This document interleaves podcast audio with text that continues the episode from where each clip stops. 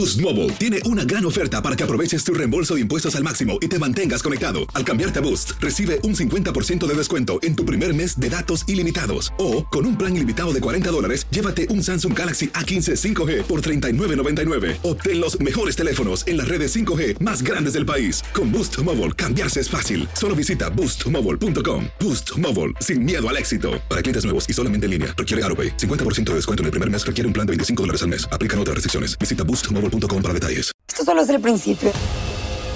Porque lo mejor. Esto no se va a quedar así. Lo más impactante. ¿Por qué? Soy tu padre. Esta mujer me robó. Por favor, abre tus ojos. Está por venir en. ¡Pablo! ¿Entendiste? Tu vida es mi vida. De lunes a viernes a las 8 por Univisión. Y eso sí que amerita un brindis, ¿no crees? Univisión Reporta es un podcast de euforia. Los cárteles de la droga están utilizando cada vez más a pandillas locales para que para El cartel de Sinaloa y el de Jalisco Nueva Generación les entregan las drogas en la frontera norte de México. Los cárteles mexicanos han hecho alianzas que parecían poco probables en otra época. Son pandillas y clubes de motociclistas de Estados Unidos quienes le están comprando al cártel de Sinaloa y al de Jalisco Nueva Generación cargamentos completos de drogas sintéticas. Las pandillas de supremacistas blancos trabajan junto a las mafias mexicanas y el negocio de las drogas se hace cada vez más fuerte y peligroso.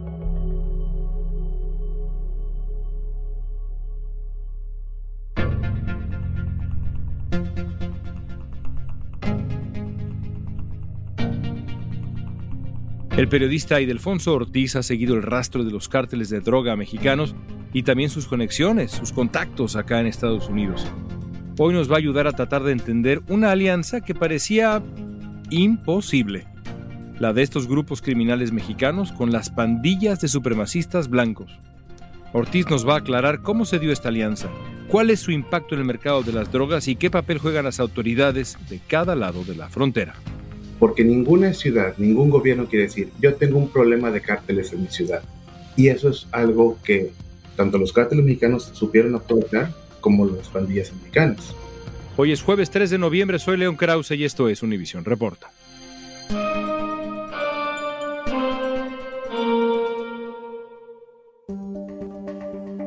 Idelfonso Ortiz es un periodista galardonado de Breitbart News que durante más de 10 años ha informado sobre los cárteles de droga mexicanos y la corrupción a lo largo de la frontera. También es coautor del proyecto Crónicas del Cártel. Idelfonso, me parece que la manera de comenzar esta conversación sobre este tema que nos convoca es hablar del incentivo, que es el tráfico de droga, sobre todo recientemente de fentanilo, estos opioides. ¿Qué tan grave es el problema de tráfico de fentanilo en la frontera sur de Estados Unidos, frontera norte de México? Tristemente se ha convertido en un gran problema. Y la razón es esta, todo tiene que ver con el dinero. En la producción de fentanilo, los cárteles en México pueden conseguirlo y hasta fabricarlo a un costo muy bajo. Esta misma droga la venden cruzando la frontera a un costo más alto. Esa es la situación.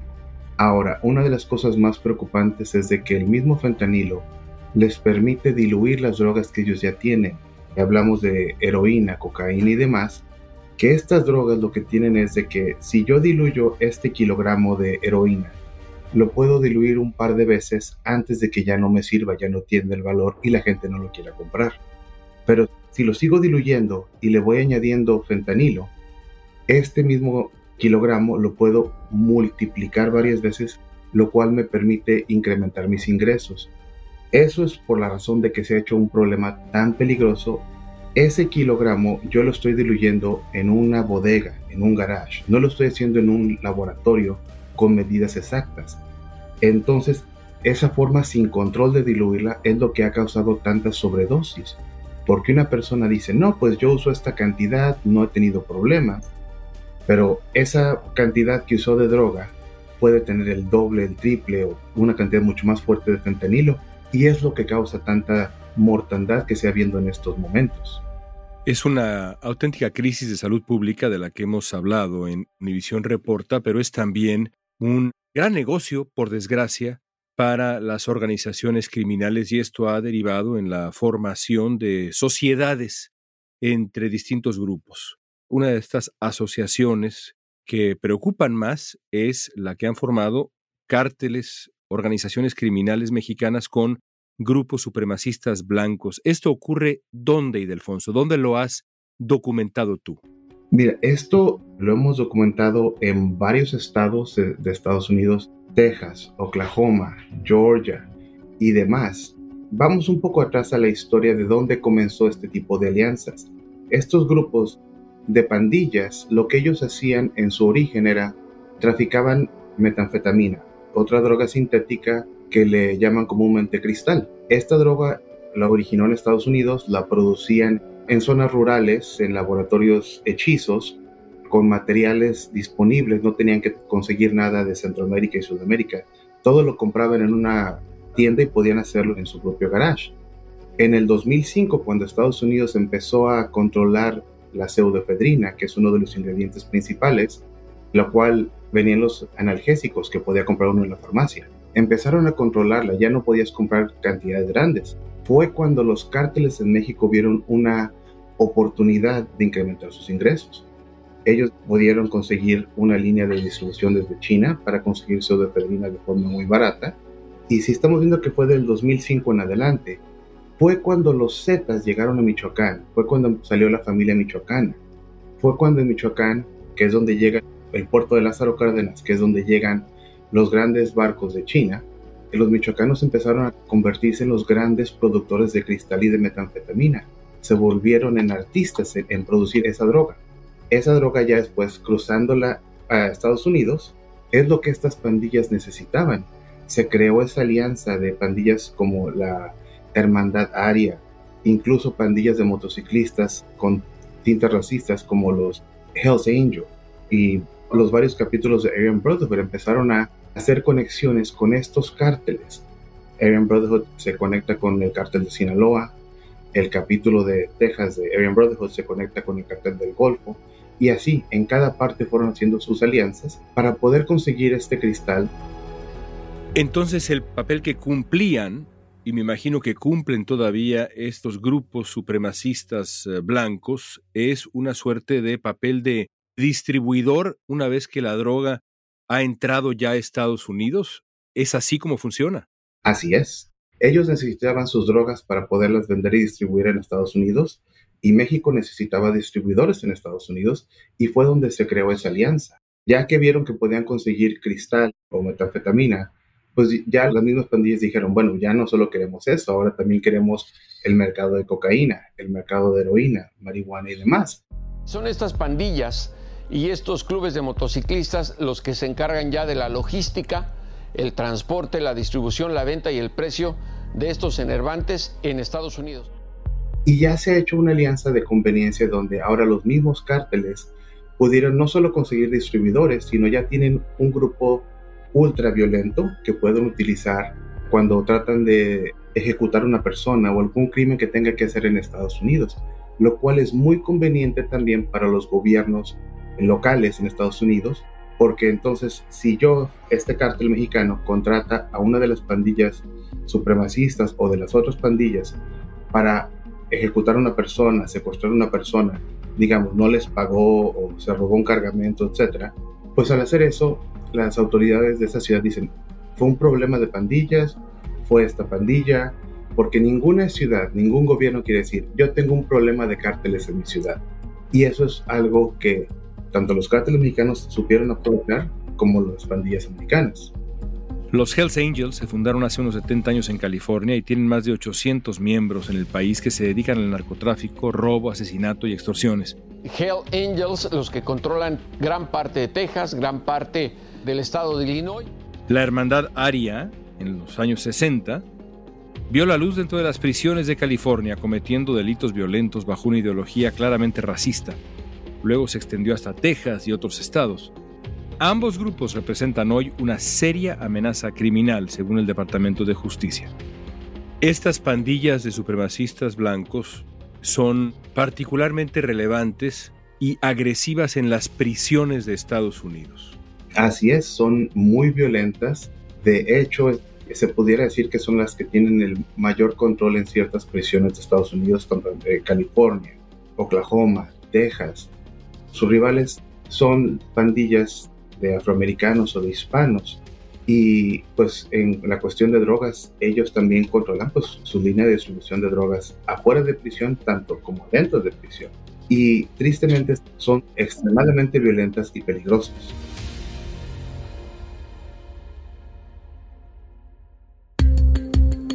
Al volver veremos cómo se dan estas alianzas de las pandillas con mafias mexicanas a pesar de su ideología racista.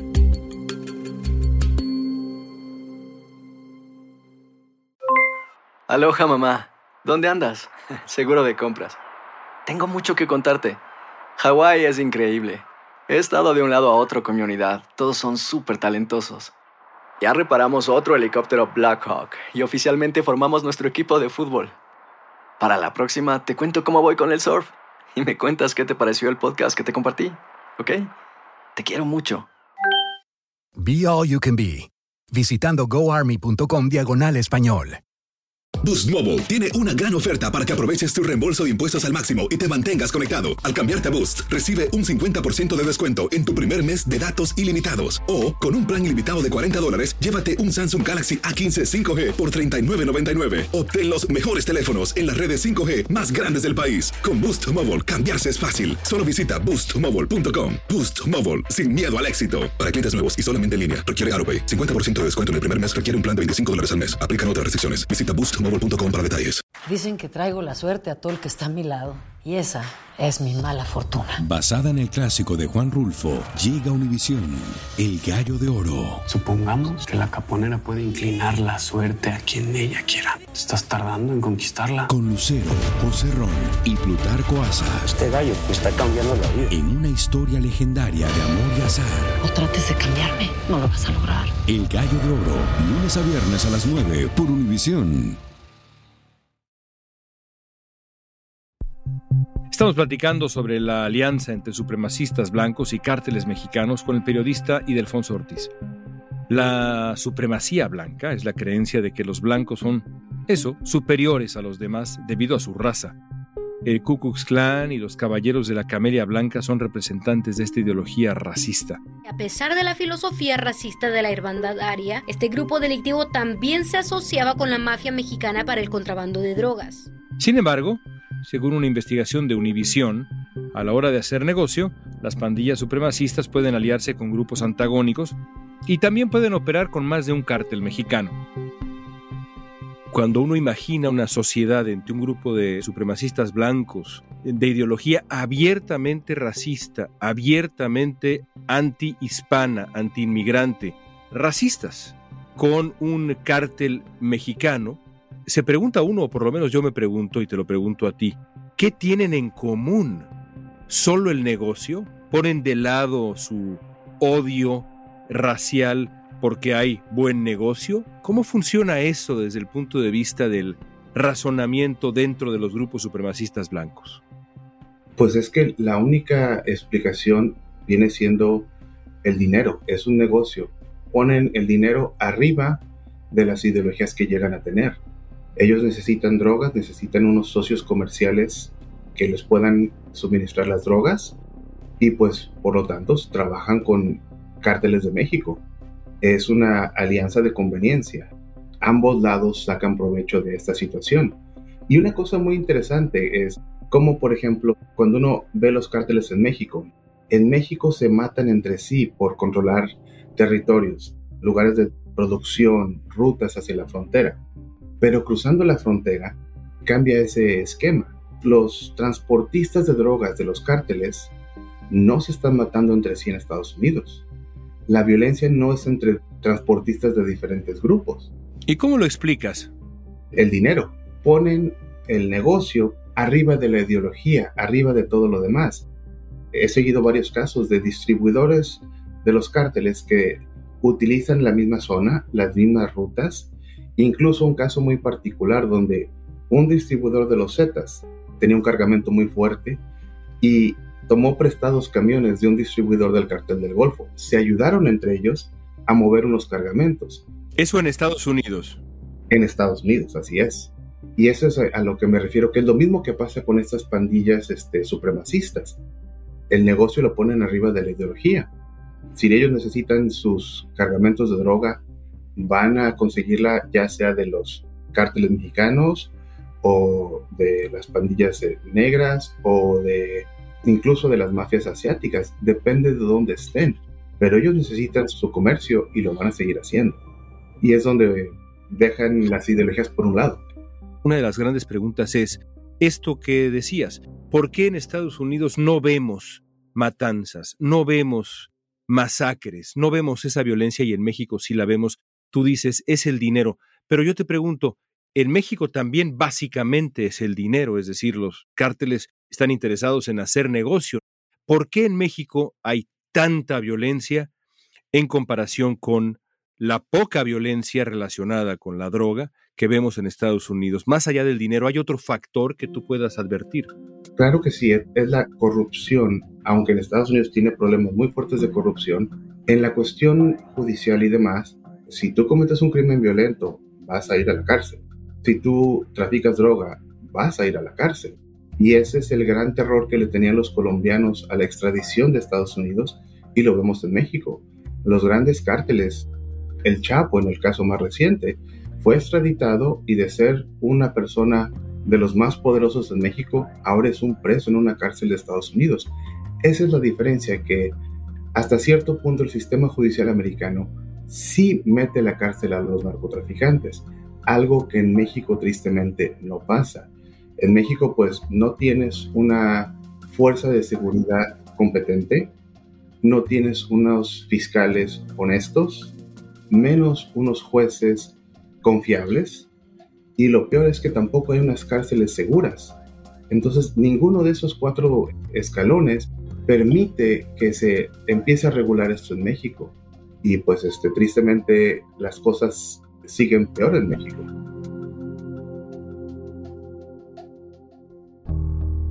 Hace unos meses en Texas arrestaron por tráfico de droga a 22 personas que pertenecían a grupos como la Hermandad Aria o el Círculo Ario. Los reportes de Univision Noticias dicen que esos grupos distribuyeron más de mil libras de metanfetaminas que equivalen a 24 millones de dólares. Las drogas provenían de cárteles en México. En Texas es particularmente grave lo que está sucediendo. ¿Cómo está reaccionando ya sea el gobierno federal o el gobierno de Texas ante esta relación tan preocupante entre dos grupos tan violentos? Pues una de las cosas que hizo el gobierno de Texas, que es algo controversial, es de que el gobernador declaró públicamente los cárteles como grupos terroristas. Y es una de las cuestiones basada en la cuestión del fentanilo. Today, I have issued this executive order designating cartels as terrorists in Texas. Los tejanos están siendo victimizados por los cárteles que producen e importan esta droga. Los cárteles son terroristas, dijo Abbott. Se podría decir que le quitó las riendas a las autoridades estatales a ir a investigar de una forma más agresiva a estos cárteles, a estas pandillas que distribuyen este tipo de drogas en una forma de tratar de desarticular estas líneas de distribución. Porque una de las cosas que tenemos que recordar es de que los cárteles no son poderosos solo por el número de sicarios que tengan y el tipo de armamento. Y eso es algo que tristemente ni Estados Unidos ni México han podido enfocarse. Se enfocan en detener a algún capo, hacen un gran show, detuvimos a este capo de este cartel, en Estados Unidos detuvimos a este líder de esta pandilla de distribución, de esta organización, es una gran conspiración, pero nunca se van detrás de detuvimos a este político que protege estos cárteles, detuvimos a estos jueces que liberan a estos miembros de los cárteles, detuvimos a estos gerentes de bancos que lavan este dinero. Nunca se van más allá, solo se enfocan en lo que se ve a, a primera vista. ¿Tú dirías que los cárteles de la droga mexicanos deben ser designados formalmente como organizaciones terroristas? Esta es una pregunta que ronda la discusión de seguridad binacional y transfronteriza desde hace mucho tiempo. Hay muchas voces que sugieren que sí, hay quizá más, no sé, que insisten que no, que esto solamente perjudicaría a México. ¿Cuál es tu postura como periodista, como experto de este tema? ¿Son o no? ¿Convendría denominarlas como tal? Pues mira, aquí hay que ver una cosa. La violencia extrema que manejan los cárteles, decapitaciones, desmembrar un cuerpo para subir videos y compartirlos en redes sociales, llegar a un bar en México y balasearlo con todas las personas adentro, para igual compartir esos videos, lo hacen en un intento de causar terror.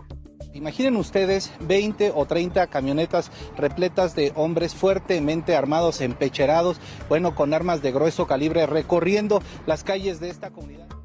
¿Cuál es el problema? Pues lo que comentaba, ese círculo de influencia.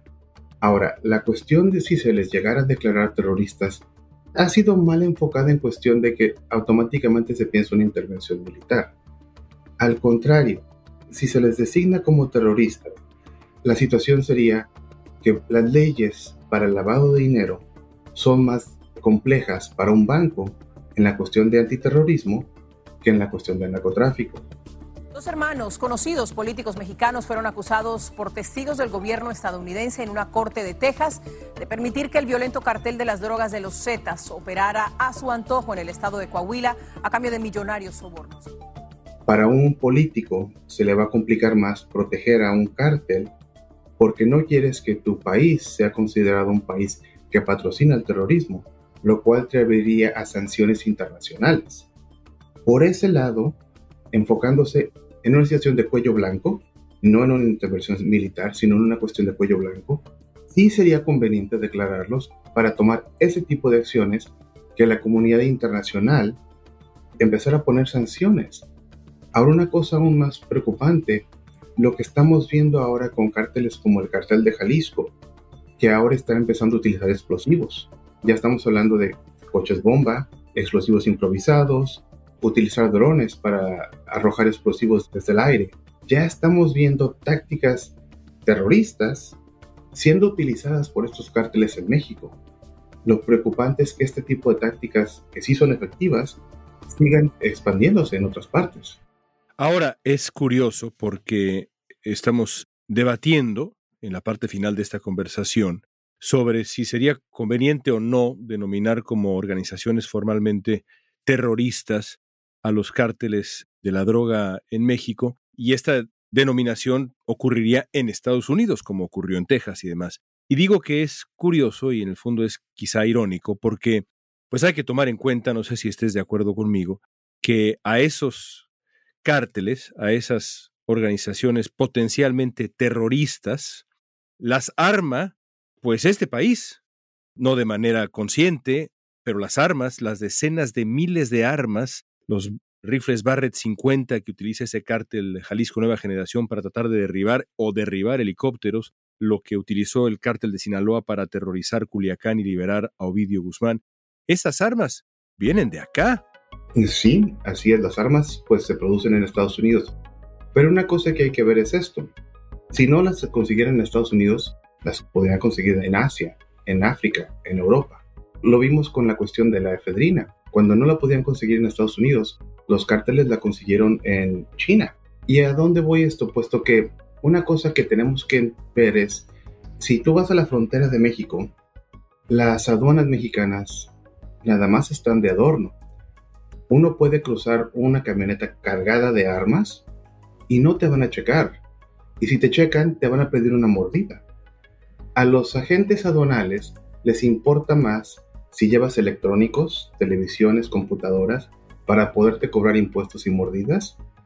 Y rara vez en realidad están checando por armas. Eso es algo que tristemente México debía haber hecho algo si les en realidad les importara detener ese tráfico de armas. Pero tristemente las aduanas en México son de las primeras fuentes de corrupción en México por lo mismo, por el tráfico de drogas, por el tráfico de mercancías las armas sí vienen de Estados Unidos, pero México no hace nada por detenerlas. Es algo que pues habría que evaluar la posición de México porque las aduanas están totalmente abiertas. ¿Cuál es el futuro? Tú eres un experto. Tenemos reportes que sugieren que el cártel Jalisco Nueva Generación, por ejemplo, ha echado raíces en zonas rurales de Virginia, cosas que parecerían irracionales, pero que tienen una lógica detrás para poder llegar a Chicago y demás, ya lo hemos explicado en este podcast. Crecen los tentáculos de las organizaciones criminales mexicanas en Estados Unidos a través de pandillas como las pandillas eh, supremacistas, los grupos supremacistas. ¿Cuál es el futuro de esta batalla en Estados Unidos específicamente? Veremos un proceso en el que terminará por agravarse la situación que nos has descrito. Tristemente, todo apunta a que sí. Las tendencias apuntan a que la situación va a seguir empeorando. Si, por ejemplo, vemos los mapas que publica la DEA cada año sus reportes anuales de drogas, tú ves que todo el país de Estados Unidos está pintado de colores. Cada color viene siendo zonas que controla o que tiene influencia ciertos cárteles. Todo el país está pintado. Y lo más preocupante es que conforme estos cárteles sigan llegando, van a seguir expandiendo. Tristemente, la demanda de la droga es enorme en Estados Unidos, crece día con día y mientras exista una demanda, va a existir un proveedor. Y otra de las cuestiones es de que tristemente México ha hecho poco por detener estos cárteles. Tristemente el gobierno mexicano está corrompido desde el nivel más bajo hasta el nivel más alto. Y eso lo único que ha hecho es ayudar a estos cárteles a crecer. Si ahorita nos preocupa el fentanilo, me aterra ver qué es lo que nos va a preocupar en cinco años. ¿Cuáles son las drogas que van a estar ahí? Ahorita una de las preocupaciones son las drogas de diseñador que se están haciendo muy populares, que ya son totalmente sintéticas. Ese tipo de tendencias apunta a que este panorama va a seguir empeorando y lo que me preocupa es que ninguno de los dos países principales en este problema se les ve una verdadera intención de solucionar el problema. Y Delfonso, te agradezco mucho este panorama que nos has descrito el día de hoy. Un placer escucharte. Gracias. Muchas gracias por la invitación. Es un placer.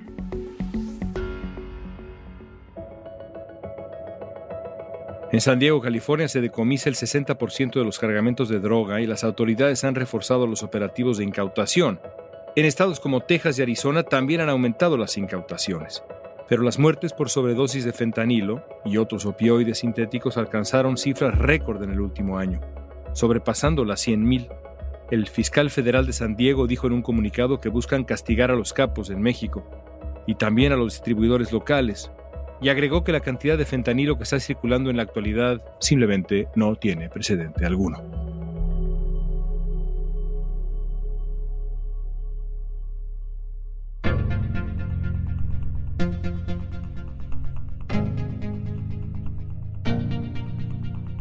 Esta pregunta es para ti. ¿Te sorprende lo que escuchas? Esta alianza entre los supremacistas blancos y los cárteles de la droga en México.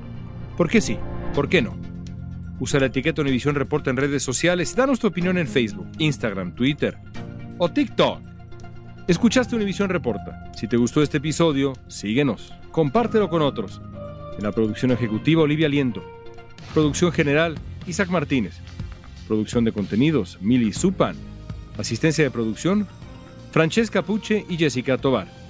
Booking, Soía González. Música original de Carlos Jorge García. Luis Daniel González y Jorge González. Soy León Krause. Gracias por escuchar Univisión Reporta.